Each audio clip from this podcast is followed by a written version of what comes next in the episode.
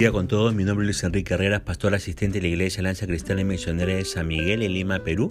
Quisiéramos tener la reflexión del día de hoy, lunes 10 de mayo del 2021. Nos corresponde ver el pasaje de Levítico capítulo 8, verso 1 al 21. Y mañana veremos la segunda parte. Hemos querido titular a este devocional Llamado al Servicio, parte 1. En el capítulo 8 vemos la consagración de Aarón y sus hijos como sacerdotes cómo son consagrados para servir a Dios, cómo son llamados al servicio. La expresión en el versículo 1, habló Jehová a Moisés, o una frase similar aparece con notable frecuencia en los capítulos 8 al 10. Es un fuerte recordatorio de que todas las instrucciones específicas son dadas directamente por el Señor. El versículo 2 en la primera parte dice, toma a Aarón y a sus hijos con él. ¿Qué aprendemos del llamado al servicio? Miren, algunas personas pueden establecerse por sí mismos en posiciones de liderazgo entre el pueblo de Dios. Pero si Dios no le ha llamado al ministerio, se estarán sirviendo a ellos mismos y no glorificándole. Estarán construyendo un imperio en lugar del reino de Dios. Además, muchos han empezado a servir a Dios sin un llamado claro y se han agobiado con las responsabilidades y no han sido capaces de seguir la tarea a causa del desánimo y los impedimentos. Es cosa de Dios y no nuestra escoger a sus siervos. El servicio genuino empieza con nuestra respuesta a su voz cuando nos llama. Pero ojo, es Dios quien llama a sus servidores. Usted también recordará que los planes para construir el tabernáculo y para instalar a Aarón como sumo sacerdote en el libro de Éxodo fueron interrumpidos por el incidente del becerro de oro en el que Aarón había participado voluntariamente. Uno se pregunta, ¿se le iba a permitir a Aarón llegar a ser el sumo sacerdote después de este terrible pecado? Fíjese, que sí, la gracia y el perdón de Dios son tan grandes que aún un pecador como Aarón fue nombrado en el puesto religioso más alto sobre la tierra. Esto nos recuerda algo, que el llamado de Dios siempre es por gracia y será por gracia. En su misericordia, Dios no espera que las personas sean perfectas antes de llamarles a servirle. Él se especializa en utilizar a personas normales y con defectos para cumplir sus propósitos y defender su honor. Jesucristo es el único sumo sacerdote que no tiene ningún pasado que ocultar y cuya vida perfecta hizo que no tuviera que ofrecer ningún sacrificio para expiar sus propios pecados. Ahora, déjeme decirle que el llamado de Aarón vino en forma indirecta a través de Moisés. Y la Biblia ofrece evidencia acerca de que el llamado de Dios nunca se produce en masa, que llega a los individuos de muchas maneras, a veces a través de las circunstancias o personalidad de los que son llamados. Pero hay quizá una pizca de sabiduría en la forma en la que Aarón recibe su llamado que no debemos pasar por alto. El hecho de convertirse en sacerdote, más aún en sumo sacerdote, significaba asumir un oficio prestigioso y una posición de alto rango. Es mucho mejor, déjeme decirle, ocupar una posición de liderazgo cuando otros participan en la realización del llamado que colocarnos nosotros mismos en esa posición sin importarnos lo que digan o piensen los demás.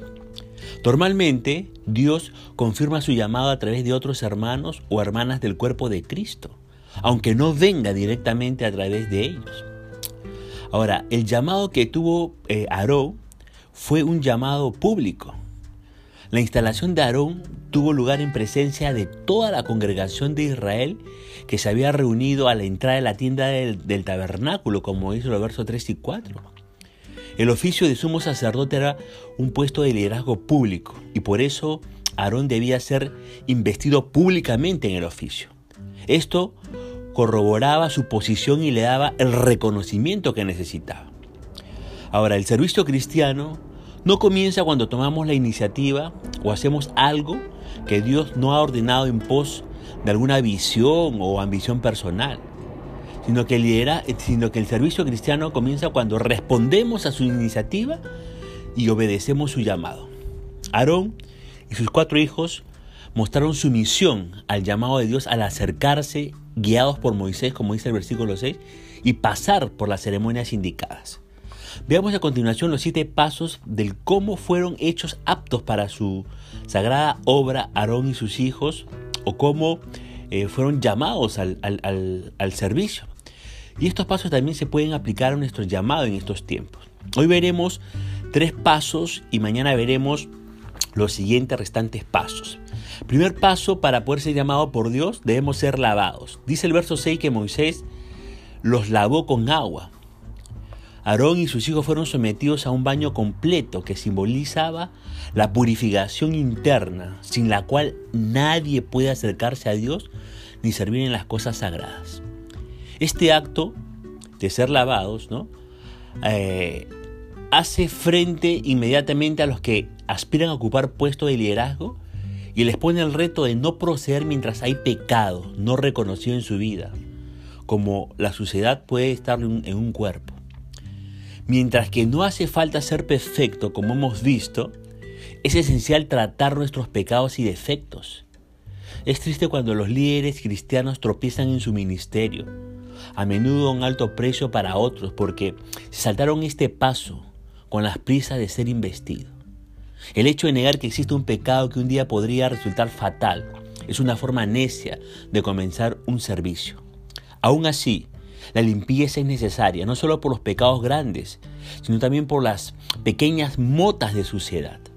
Ningún pecado, déjeme decirle, es trivial en la presencia de un Dios santo. Nuestra forma de acercarnos a Él debe hacernos conscientes de que somos indignos y debemos de ser limpios de nuestro pecado. Segundo paso para poder ser llamados por Dios, debemos de ser revestidos. Fíjese lo que dice el versículo 13, Moisés dice, les vistió las túnicas y etcétera, etcétera, etcétera. Si los sacerdotes eran hombres pecadores que necesitaban ser limpiados, también eran hombres que no estaban a la altura de la tarea y necesitaban vestiduras. Así que después de ser bañados, Aarón y después sus hijos se vistieron con la ropa del oficio el sumo sacerdote tenía ocho prendas y cuatro de ellas eran únicas para él. Sus hijos se vestían con ropa interior más simple, túnicas que se ataban con un cinturón y llevaban también una tiara. Levítico solo hace una lista de las prendas, pero para ver una descripción detallada debemos leer Éxodo 28. Este último pasaje nos muestra sin lugar a dudas que el sumo sacerdote tenía un aspecto resplandeciente con sus vestiduras e impresionaría mucho a los israelitas contribuyendo al esplendor y la majestad de la adoración a Dios. La belleza y la gloria de las vestiduras revelan la gracia de Dios que provee un sacerdocio para suplir nuestras necesidades y apuntan al perfecto sacerdocio de Cristo que había de venir. La imagen del sumo sacerdote con sus vestiduras oficiales nos recuerda al Señor ascendido, a quien describe el apóstol Juan allí en el capítulo 1 del libro de Apocalipsis. Ahora bien, la imagen de las vestiduras se utiliza frecuentemente en la Biblia como metáfora de las virtudes que debe mostrar el pueblo de Dios. La preocupación real de la Biblia no es el diseño o aspecto de la tela, sino de las cualidades del carácter de la persona. Si las vestiduras de nuestra propia valía se deben desechar considerándose como trapo de inmundicia, en lugar de eso, los sacerdotes deben vestirse de justicia, el pueblo de Dios debe de vestirse de ropas de salvación. Los discípulos de Cristo deben revestirse de tierna compasión, bondad, humildad, mansedumbre y paciencia. Y los guerreros cristianos deben vestirse con las armas de la luz, es decir, con la coraza de la fe y del amor y por yelmo la esperanza de la salvación. Sobre todo, aquellos que quieran servir al Señor deben revestirse del Señor Jesús y no pensar en proveer para las lujurias de la carne. Tercer paso para poder servir al Señor, debemos de ser ungidos. Fíjese lo que dice los versos 10 al 12. Mire, el corazón de la ceremonia era el acto de la unción. Se usaba un aceite especial con cuatro especias. Era particularmente aromático y se utilizaba exclusivamente para el rito de la consagración. Primero, se rociaba el tabernáculo junto con los muebles y utensilios para apartarlos para Dios. Luego, ¿qué, hizo Moisés? Derramó del aceite de la unción sobre la cabeza de Aarón y lo ungió para consagrarlo, dice el versículo 12. Solamente se unge a Aarón porque solamente él era él, él será sumo sacerdote. La unción era la forma tradicional de dedicar a las personas al servicio de Dios. Al mirar hacia adelante a la venida del Mesías, El profeta Isaías anticipó que el que venía a traer buenas nuevas a los afligidos sería ungido por el Espíritu del Señor Dios. Nadie tuvo una unción más perfecta en su vida que Jesús, el que había predicho el profeta Isaías. A la edad de 30, años, el carpintero de Nazaret comenzó su ministerio público. Y por, el, y por el hecho de haberse hecho hombre y de estar viviendo en este mundo como hombre, a pesar de que seguía siendo el Hijo eterno de Dios, necesitaba recibir el Espíritu Santo en su totalidad y Dios le dio el Espíritu. Si esto era así para Jesús, ¿cuántos más tendrán esta necesidad aquellos que sirven, que ministran en su nombre? Nadie se debe atrever a servir al Señor sin la dotación que viene de Dios mismo. Ahora, después de la unción, Moisés ofreció una serie de sacrificios que podemos leerlos a partir del versículo 14 hasta el versículo 21. Y vemos que el orden de los sacrificios es significativo. Primero, ofrecieron una ofrenda por el pecado. ¿Con qué propósito? Para purificar del pecado a Aarón y a sus hijos. Después, seguía una, un holocausto que también era una ofrenda. ¿Con qué propósito se hacía este, esta ofrenda de holocausto? Para indicar que ellos estaban completamente dedicados a Dios, que estaban consagrados enteramente al servicio de Jehová. Finalmente, ofrecieron un sacrificio de paz. Esta ofrenda daba a entender la gratitud que sentían los sacerdotes al entrar en el servicio de Dios, después de estar adecuadamente preparados. ¿Ok? Entonces, en este devocional hemos visto tres pasos para ser consagrados al servicio de Dios.